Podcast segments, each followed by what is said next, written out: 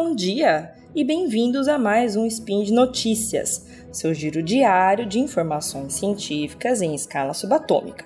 Meu nome é Bruno Estevano e hoje, dia 9 Aurora do calendário Decatrian e dia 10 de janeiro do calendário Gregoriano, falaremos sobre literatura, na verdade sobre leitura. E no programa de hoje eu vou te dar seis dicas preciosas de como ler mais. Né? O ano está começando, então muita gente tem essas metas, né, de começo de ano e tal.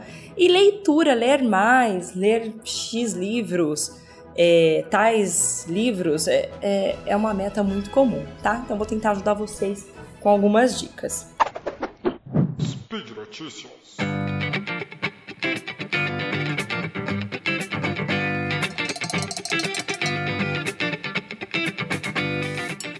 Esse spin, na verdade, é uma tentativa de responder uma pergunta que eu ouço muito, né? Bruna, como que eu faço para ler mais? Muitas pessoas relatam que perderam o hábito de leitura ou caíram muito rendimento. E, e talvez essas dicas sirvam para quem quer começar uma relação aí com os livros e a gente espera que seja uma relação saudável, feliz e duradoura. Bom, em primeiro lugar, dica número 1: um, cuidado com o maior inimigo da leitura, o celular. gente, não adianta. O negócio vicia e rouba muito tempo da gente. E esse tempo é justamente o que poderia ser destinado à leitura. De manhã, você acorda, faz o quê? Pega o celular, tá? Todo mundo faz isso. Até aí tudo bem, talvez você tenha alguma mensagem muito importante para responder. Mas depois de responder uma, no máximo duas mensagens importantes, você faz o quê? Fica rolando o feed, vendo o vídeo do, do Reels, do TikTok. E é nesse tempo que você poderia deixar o celular de lado, pensar, ok, tá tudo resolvido, não tem mais nada para eu fazer aqui, e pegar o livro. Ah, mas são só 5, só 10 minutinhos. Ué, tá bom, é assim mesmo. De pouquinho em pouquinho se termina um livro inteiro. À noite, antes de dormir, também é legal fazer essa troca, né? E você pode colocar um timer, um limite de tempo por dia de Instagram. Isso é muito bom. Vai lá agora em sua atividade, tempo gasto e configure, configure o seu, o seu tempo de Instagram. Inclusive, eu escrevi um texto aqui para o Portal Deviante chamado O Futuro da Literatura, que discute melhor essa questão das redes sociais, se você tiver interesse. Ok, dica número 2. Sempre tenha um livro com você. Não importa se é livro físico ou Kindle, tanto faz, né?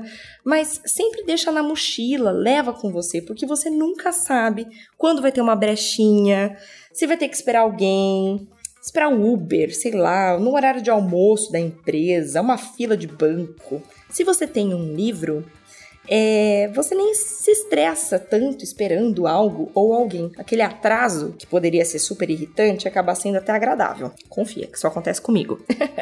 Dica número 3.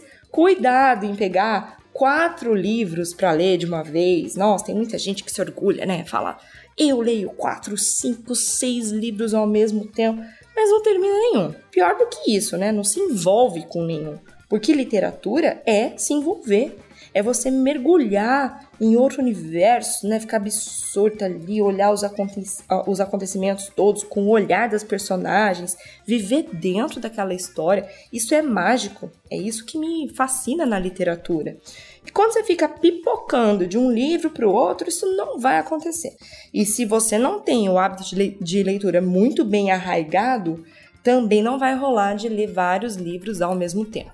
Dica número 4, olha, parece papo de coach, mas não é. Inclusive, fuja de papo de coach e livros de coach. É, mas você pode estabelecer um número de páginas para ler por dia e fazer disso uma meta até o negócio desenrolar sozinho, né? Isso pode ser uma boa estratégia, porque tem livro que você pega, você até deixa de fazer outras coisas por causa do livro, mas tem livro que não, que é mais arrastado. Então é bom você, sei lá, anota num papel 10 páginas por dia, bota ali na geladeira e se compromete com você mesmo para cumprir isso daí. É um exercício, digamos, de disciplina, mas pode funcionar quando você quer muito terminar um livro, você está gostando daquele livro, você quer ler aquele livro, mas está meio emperrado. Dica número 5. Essa é a dica de ouro, hein? Olha, a gente tem que lembrar que leitura é uma coisa muito individual, não é uma atividade coletiva. Então você tem que estar sozinho, em silêncio, sem muito falatório perto de você, sem TV ligada. Música eu não sei, tá? Porque tem gente que lê bem ouvindo música, outros não, não sei. Mas é, é um horário de paz. E é muito legal você ter um cantinho de leitura em casa, passar um café, sentar e falar: olha, esse é o meu momento, eu e meu livro, né? Você pode também ir para um café sozinho à tarde, né? Sozinho não, você e o livro. você está acompanhado do livro. E senta ali, pede um expresso, um chocolatinho, lê um pouco. É quase um ritual, né? A leitura tem muito disso, de, de, de criar um, um ritual, criar um momento. Dica número 6, última, mas não menos importante: escolha bem suas leituras. Às vezes você está emperrado porque está pegando o livro chato e não porque você não quer ler. Se está muito difícil, desapega. Aprende a desapegar e partir para a próxima. Tem livro que é sem graça, que não agrega nada. E tem livro que é bom, mas é muito truncado, exige uma concentração, uma dedicação que você não tem condições de dar naquele momento. E evite principalmente leituras pobres. Aquele mais do mesmo, não dá. Procure ler pessoas diferentes, de outras realidades, diferentes da sua, né? De outros países.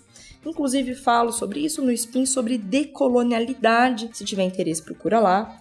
É, e lá eu dou também várias dicas de obras e autores que vão agregar muito. É uma boa ideia também ficar de olho nas principais premiações literárias. Vou falar de duas, mas tem outras, né? No Brasil tem o prêmio Jabuti, para você ver o que tem de novo na literatura nacional. E no nível mundial tem o prêmio Nobel de Literatura. A gente que é do, dos estudos literários, na área acadêmica, faz umas críticas a essas premiações, mas mesmo assim continua sendo uma fonte muito válida para se guiar e decidir o que ler na literatura contemporânea, além dos clássicos, é claro. É interessante ler as duas coisas. Bom, essas foram as minhas seis dicas, espero que tenha contribuído, né? Vamos ler mais e ler melhor. E por hoje é só. Lembro que todos os links comentados estão no post. Deixa lá seu comentário, seu elogio, sua declaração, o que você quiser falar, pode falar.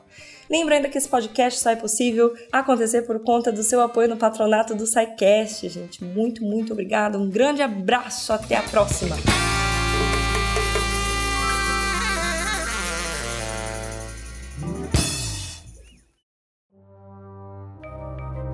Este programa foi produzido por Mentes Deviantes. deviante.com.br.